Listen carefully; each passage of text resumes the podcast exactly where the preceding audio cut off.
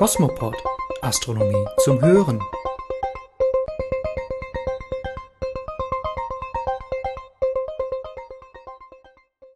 Zu einer neuen Ausgabe unseres Podcasts begrüßen Sie die Redakteure der Zeitschrift Sterne und Weltraum. Wenn es um Reisen ins Weltall geht, denkt man vielleicht an erdnahe Raumflüge, Mondlandungen oder eine bemannte Mission zum Mars. In der heutigen Ausgabe des Cosmopod begeben wir uns aber noch weiter hinaus ins All. Und der Reisende, das sind Sie. In unserem Beobachtungstipp geht es nämlich darum, wie Sie die Riesenplaneten Jupiter und Saturn unter die Lupe nehmen können. Außerdem gibt es wieder aktuelle Meldungen für Sternfreunde. Zunächst berichten wir aber über Neuigkeiten aus der astronomischen Forschung. Cosmo News Nachrichten aus der Forschung.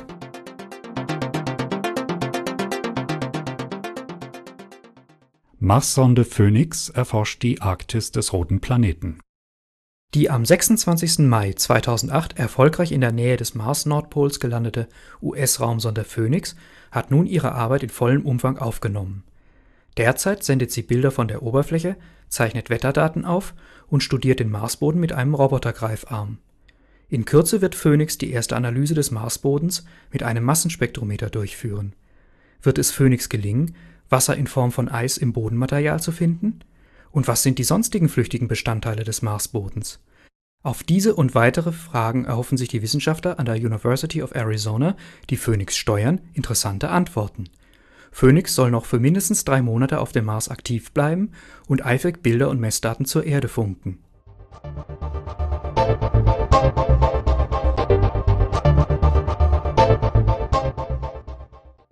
Gammastrahlensatellit GLAST ist im All. Nach mehreren Anläufen konnte der Gammastrahlensatellit GLAST am 11. Juni 2008 erfolgreich in eine Erdumlaufbahn gebracht werden. Eine Delta-II-Rakete beförderte den Satelliten vom amerikanischen Weltraumbahnhof Cape Canaveral in Florida aus ins All. GLAST steht für Gamma Ray Large Area Space Telescope und deutet an, dass der Satellit ein großes Gesichtsfeld für die Suche nach den energiereichsten Vorgängen im Universum aufweist. GLAST hält unter anderem Ausschau nach Supernova-Explosionen oder der Strahlung von schwarzen Löchern, die gerade riesige Mengen an Materie verschlingen. Zudem überwacht GLAST auch den Himmel auf die rätselhaften Gammastrahlenblitze, die für wenige Sekunden heller als ganze Galaxien leuchten können.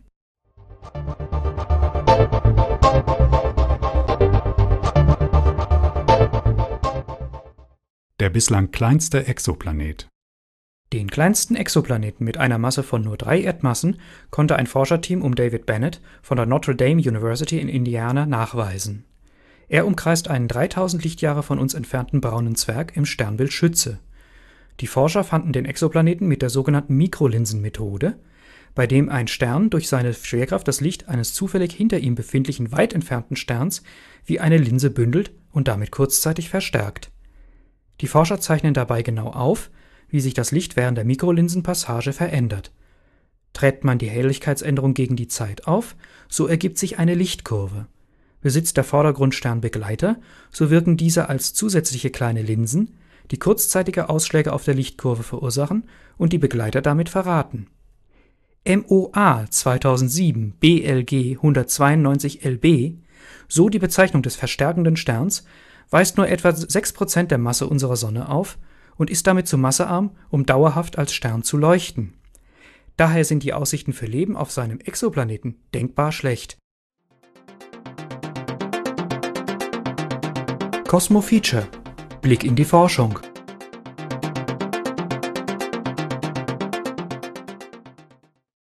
Ist die Sonne ein typischer Stern? Bei der Suche nach bewohnbaren oder sogar bewohnten Planeten ist es wichtig, welche Systeme die Astronomen unter die Lupe nehmen.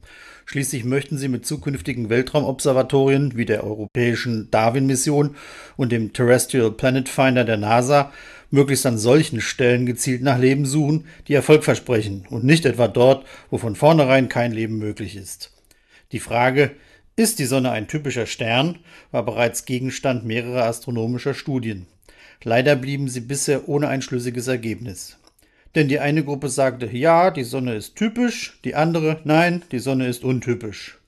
Weil solch eine Lage absolut unbefriedigend ist, haben mehrere australische Astronomen gemeinsam mit Kollegen in Finnland und des Max-Planck-Instituts für Astronomie in Heidelberg bei ihrer Untersuchung die Fragestellung umformuliert.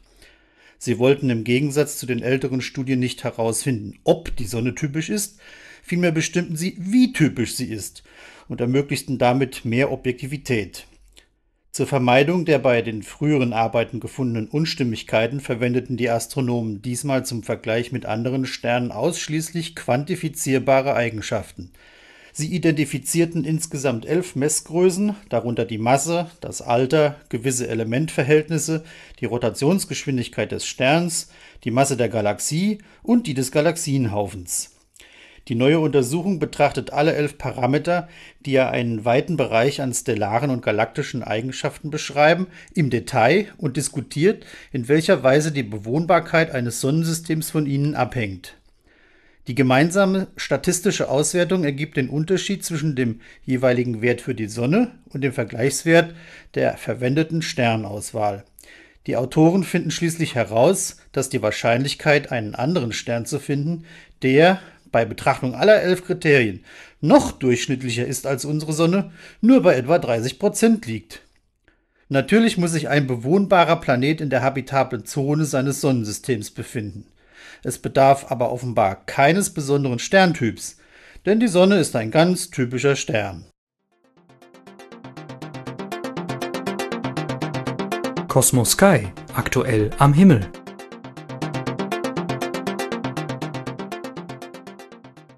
Planeten finden leicht gemacht.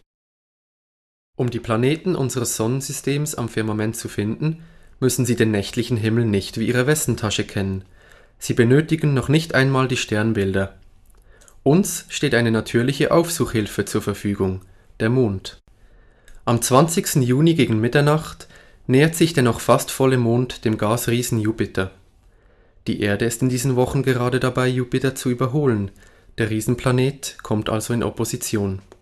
Jupiter ist nun die ganze Nacht zu sehen, steht uns am nächsten und besitzt die maximale Helligkeit. Allerdings steht der Gasplanet dieses Jahr weit südlich der Ekliptikebene, so dass diese Begegnung nur bei freier Horizontsicht zu sehen ist.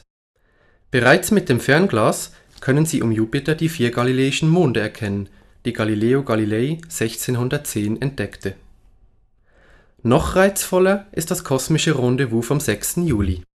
Gegen 23 Uhr treffen sich über dem Westhorizont Saturn, Mars und der helle Stern Regulus im Sternbild Löwen mit der zunehmenden Mondsichel. Diese sogenannte Konjunktion findet nur wenige Grad über dem Horizont statt. Eine freie Sicht nach Westen ist also nötig und ein Fernglas zu empfehlen. Der Ringplanet Saturn bietet eine Überraschung – sein Ringsystem verschwindet momentan zunehmend. Rund alle 15 Jahre befinden sich die Ringe des Gasriesen in Kantenstellung und werden dann, von der Erde aus gesehen, fast unsichtbar. 2009 geschieht dies wieder. Wann solche Konjunktionen zukünftig stattfinden, können Sie in der monatlichen Ausgabe von Sterne und Weltraum unter der Rubrik Aktuelles am Himmel nachlesen Kosmos Szene Nachrichten für Sternfreunde. 436 Astronomieprogramme für Sternfreunde. Für alle, die Computer für ihr Hobby einsetzen, halten die Sternfreunde der belgischen Astro Event Group ein bemerkenswertes Angebot bereit. Mit derzeit 436 Programmen verfügen sie über eine der größten Datenbanken mit astronomischer Software. Kommerzielle Angebote wurden hierbei nicht berücksichtigt, sondern ausschließlich Freeware und Shareware. Um den dazu passenden Service ebenfalls bieten zu können, betreiben die Amateurastronomen aus Ostende zwischenzeitlich sogar einen eigenen Internetserver, von dem sich alle Programme kostenlos herunterladen lassen. Die Webadresse lautet www.astro-event-group.de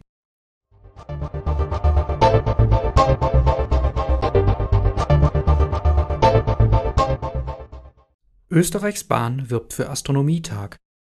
Nachdem die Vereinten Nationen das Jahr 2009 zum Internationalen Jahr der Astronomie erklärt haben, gelang es in Österreich, die ÖBB Personenverkehrs AG als Unterstützer zu gewinnen Seit dem Fahrplanwechsel am 9. Dezember 2007 fährt der Eurocity 669 unter dem Namen Astronomiejahr 2009 täglich von Bregenz nach Graz. Pro Jahr liegen 60.000 Reiseinformationen im Zug aus, die jetzt neben den Abfahrtszeiten auch astronomische Informationen in Text und Bild enthalten. Noch bis zum Dezember 2009 ist der Eurocity als Werbeträger für die Astronomie unterwegs.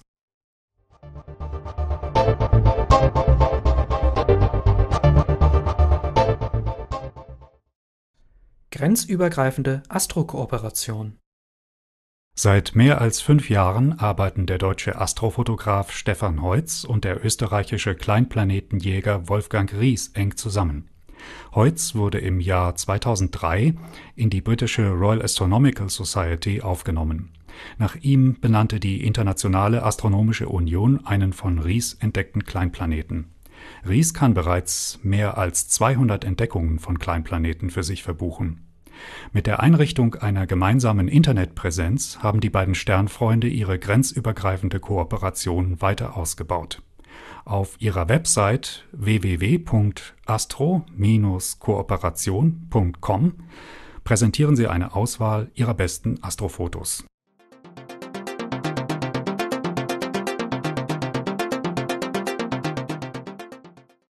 Soweit unsere heutigen Nachrichten aus der Weltraumforschung und Amateurastronomie.